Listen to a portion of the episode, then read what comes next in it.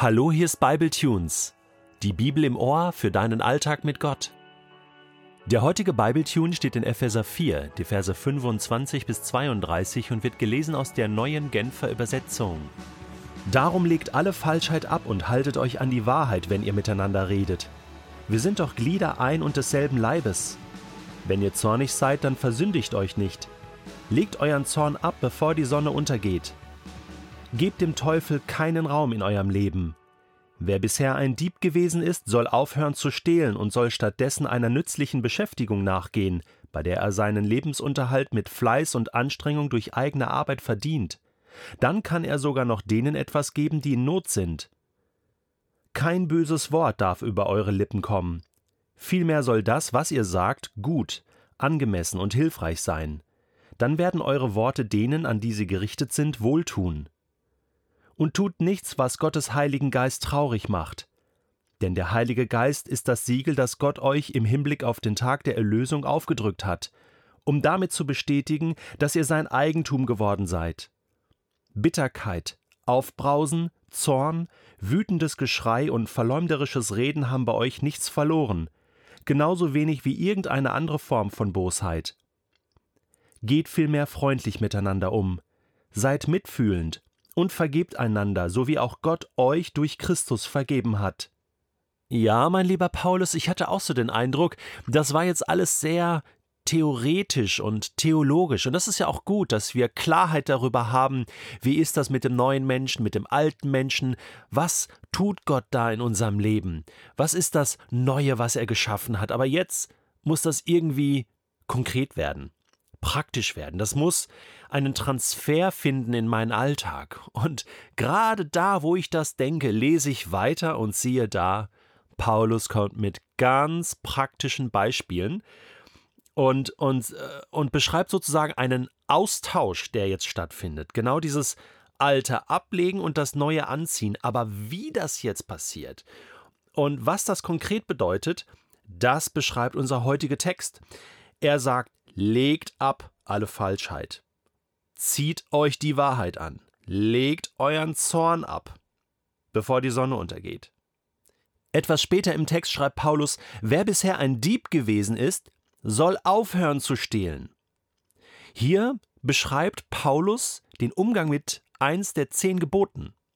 Ja, ich meine, du sollst nicht stehlen, das finden wir in den zehn Geboten.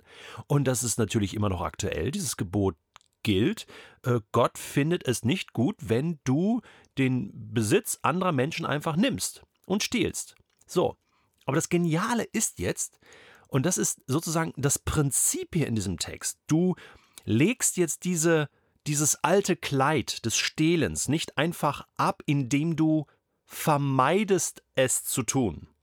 Also mit einer Vermeidungsstrategie, dass du den ganzen Tag rumläufst und sagst, oh, ich will nicht stehlen, ich soll nicht stehlen, ich darf nicht stehlen, ich werde nicht stehlen, ich muss nicht stehlen, ich kann nicht stehlen, ich stehle nicht. Nein, dann bist du zu viel konzentriert auf das Thema Stehlen.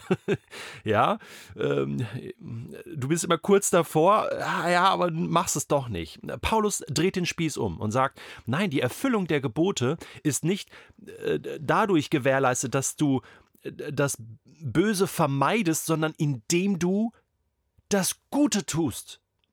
Das Gegenteil sozusagen. Ja, was ist denn das Gegenteil von stehlen? Genau. Geben, schenken.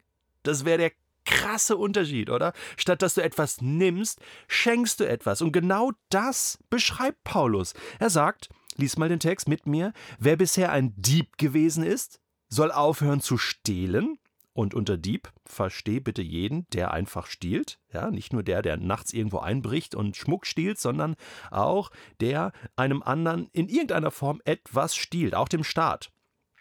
So, und der soll stattdessen einer nützlichen Beschäftigung nachgehen, also arbeiten, den eigenen Lebensunterhalt verdienen mit Fleiß und Anstrengung. Da merkt man nämlich, dass das was kostet, wenn man Besitz hat, dass man dafür etwas einsetzen muss, Opfer bringen muss, Schweiß bringen muss. Und dann, wenn du es durch eigene Arbeit dir verdient hast, dann kannst du sogar noch denen etwas geben, die in Not sind.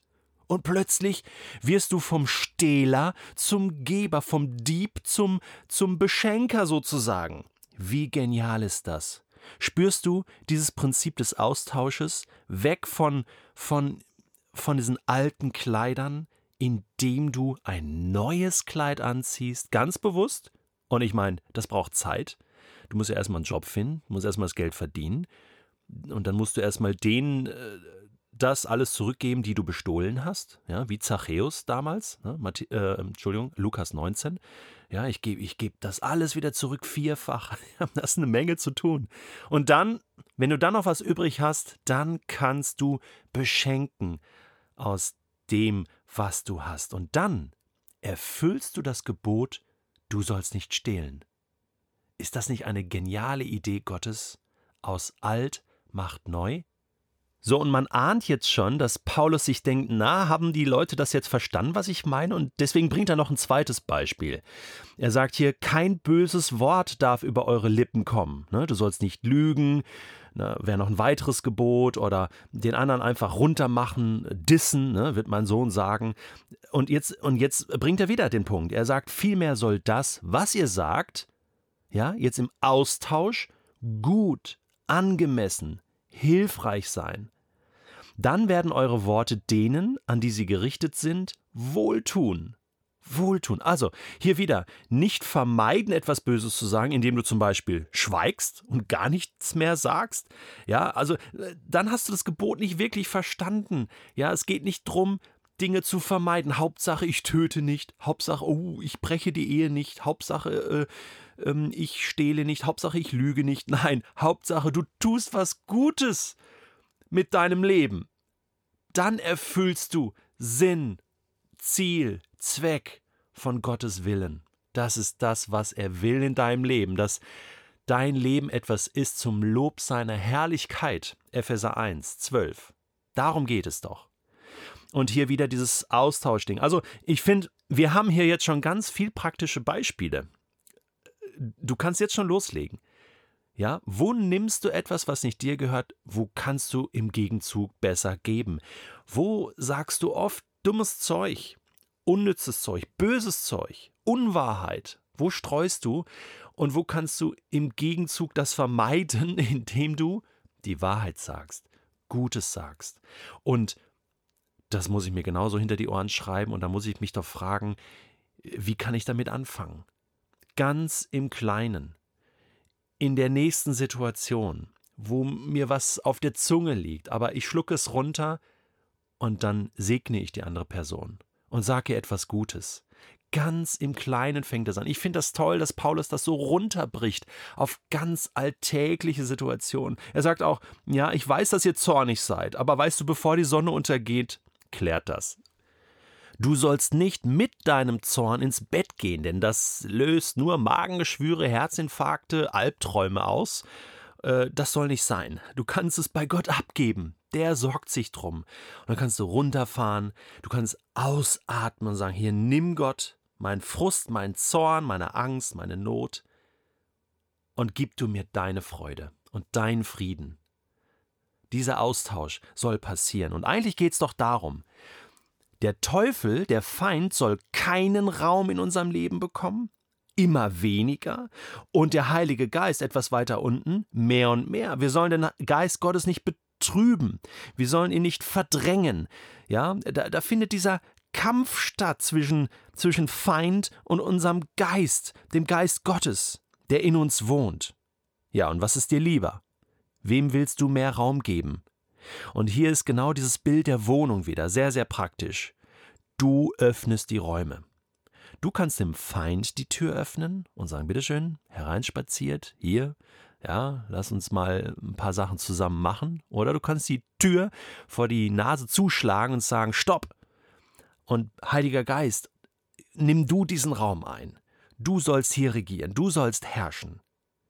So, und das drückt sich dann aus in meinem Leben, dass ich sage, ganz praktisch, Feind, ich gebe dir keinen Raum mehr.